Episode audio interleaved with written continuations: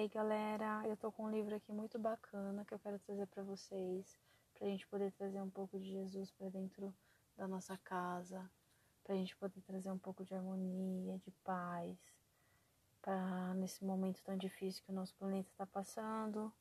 Então eu venho por esses podcasts, né? Porque eu também tô parada, não tenho o que fazer e é bom para treinar a leitura, é bom para estudar sobre Jesus e o mais legal de tudo é poder compartilhar, né?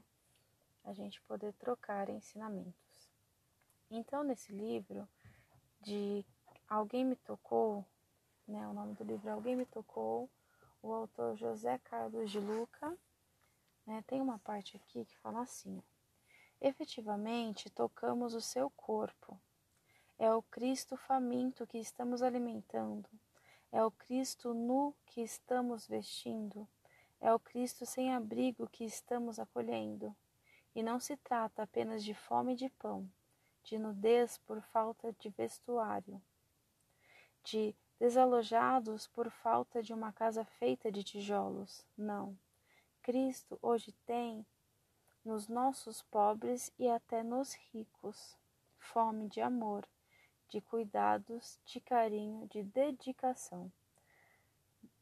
Isso foi escrito pela Madre Teresa de Calcutá. Gente, que lindo, né?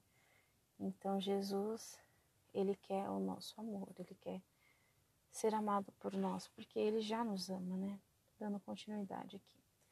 Madre, Teresa afirma que Jesus tem fome de amor. Confesso que é um aspecto de Jesus no qual eu nunca havia pensado. Sempre me lembro de Jesus nos amando, mas nunca imaginei que ele também desejasse o nosso amor. Há uma passagem do Evangelho de rara beleza em que o Mestre pergunta a Simão Pedro se ele o amava. Pedro responde que sim, mas Jesus interroga o discípulo com a mesma pergunta: Simão Pedro, você me ama? Pedro responde afirmativamente, como da primeira vez. Parecendo não estar satisfeito pela terceira vez, Cristo formula a mesma indignação, recebendo de Pedro a resposta semelhante, semelhante às anteriores. Por que Jesus questionou Simão Pedro por três vezes sucessivas se ele o amava? Acredito que Madre Teresa já tenha respondido a tal indignação quando afirmou que Jesus tem fome do nosso amor. Se não, desejar, se não desejasse ser amado, Cristo não teria dado tamanha importância ao assunto no diálogo que teve com Simão Pedro. Jesus esteve entre os homens e está no meio de nós. Portanto, é a mais portanto, é mais que compreensível que, vivendo a nossa humanidade, ele também queira ser amado tanto quanto nos ama, apaixonadamente. Cristo tem um caso de amor com a humanidade. Assim sendo, não se isola no Olímpio, indiferente ao que sentirmos por ele. Jesus não tem apenas amor divino por nós, ele também nos ama em nível humano, por isso também carece do nosso amor.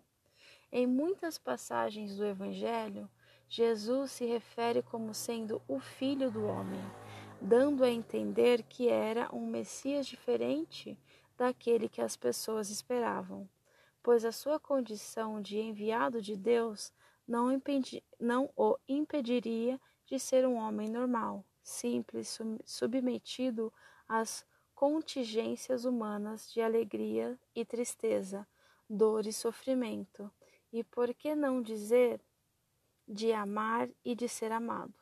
Tanto é assim que o filho do homem chorou quando soube da morte de seu amigo Lázaro. Afirmou que desejava ser nosso amigo. Experimentou tristeza e angústia momentos antes de ser preso e sofrendo as dores da crucificação, sentiu-se abandonado por Deus. Essa condição de filho do homem é que nos dá a certeza de que Jesus nos ampara em nossas aflições. pois ele mesmo enfrentou toda a sorte de dores e amarguras pelas quais um homem é capaz de passar. Realmente, Jesus foi um guerreiro, ele foi, ele é um mestre mesmo, ele é um exemplo, porque, gente, Jesus, que é um ser divino, maravilhoso, puro, sofreu, ele sofreu por nós, ele sofreu porque nos ama. Ele veio para trazer a lei, a lei de Deus. Entendeu? Gente, não é a lei de que é, não faça isso, a gente tem o livre-arbítrio, mas a gente sabe no fundo o que é o bem, o que é o mal, a gente sabe das verdadeiras coisas, né? Então, Jesus ele veio trazer a boa nova, ele veio trazer as passagens, ele simplifica tudo, ele deixa para a gente bem claro o, o, que, que é ser um ser bom, né? É, trazer, ele explica que a gente tem que desenvolver as virtudes, que a gente tem que ir se lapidando, porque nós somos seres imperfeitos, mas somos filhos de Deus. Então, se somos filhos de Deus, nós também podemos um dia sermos espíritos livres, espíritos de completamente luz, né? Então, continuando aqui. A cruz é o símbolo perfeito desta condição, pois a trave posta na vertical e a indicação da nossa ascensão para, para alto. É a trave posta na a trave posta na horizontal é, horizontal é a base humana na qual desenvolvemos a nossa espiritualidade. Jesus foi divino porque também foi humano. Ele divinizou a sua humanidade e humanizou a sua divindade. Olha que lindo isso! Já sendo espírito da mais elevada hierarquia celestial, o Cristo desceu dos planos maiores e chegou pertinho de nós, humanizando-se para que nós, humanos, pudéssemos subir na espiritualização de nós mesmos. Gente, desculpa, eu erro mesmo porque eu estou também testando a minha leitura, eu estou tentando me melhorar e é bom ler em voz alta, ler assim refletindo, eu gosto muito, eu espero que vocês estejam entendendo. Então, se Jesus deseja ser amado, e amá-lo representa para nós a verdadeira comunhão com Ele, com inegáveis reflexos positivos em nossa vida.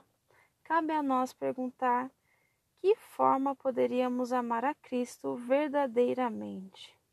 Talvez a pergunta mais acertada seja esta: de que maneira Jesus gostaria de ser amado? Que pergunta boa, hein, gente? Creio que ele mesmo desvendou o segredo, quando dialogava com Simão Pedro. A cada resposta que Pedro dava a Jesus dizendo que o amava, o mestre respondia: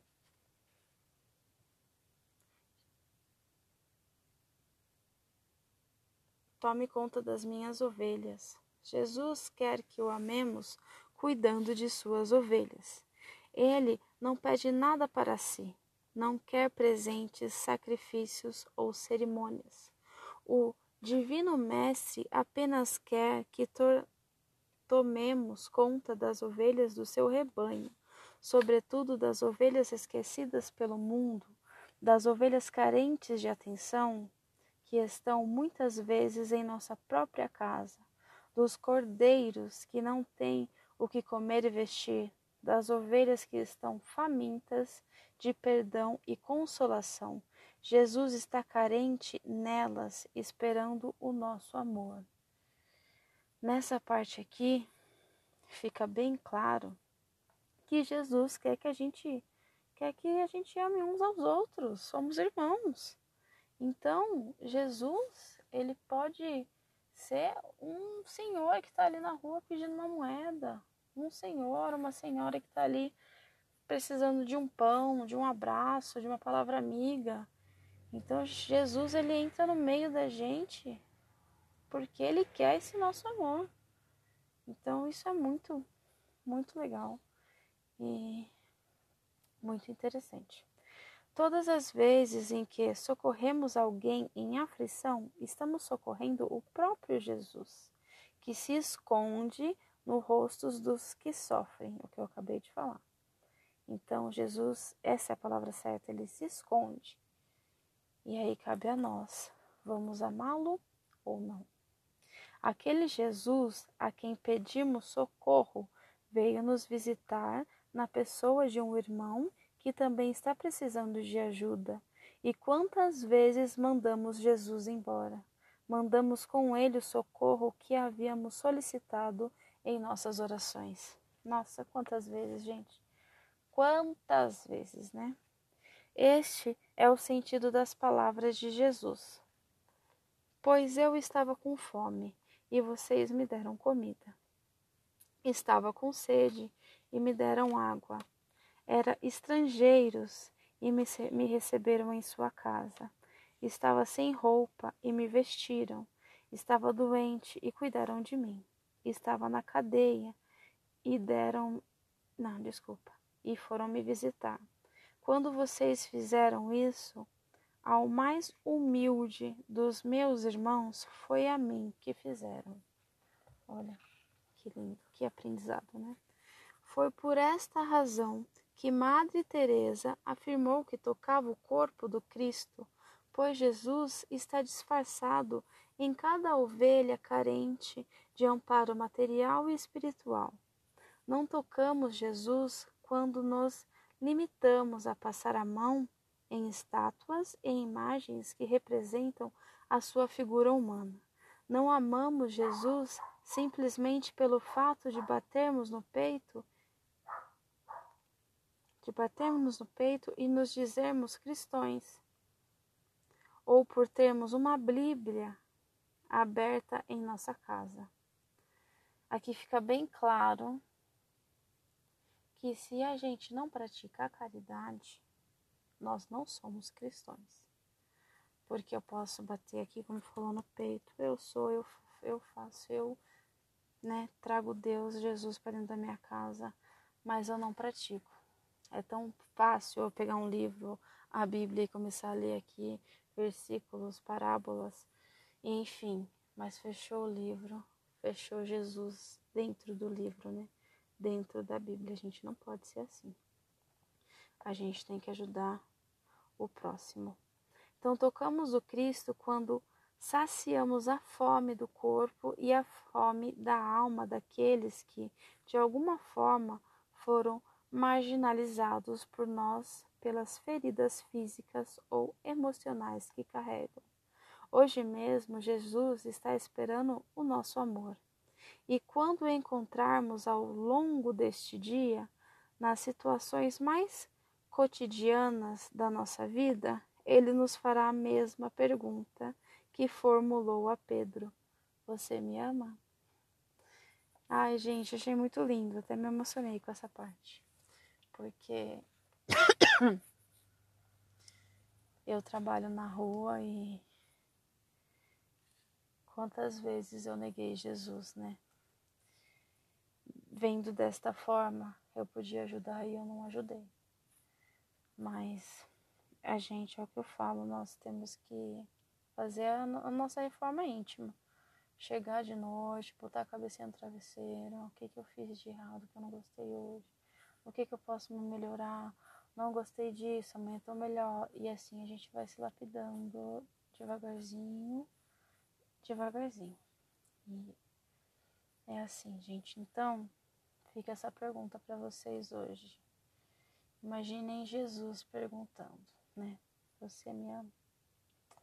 E para terminar essa passagem aqui, para terminar o que Madre Teresa falou, que eu achei muito lindo, eles deixaram aqui uma oração, né?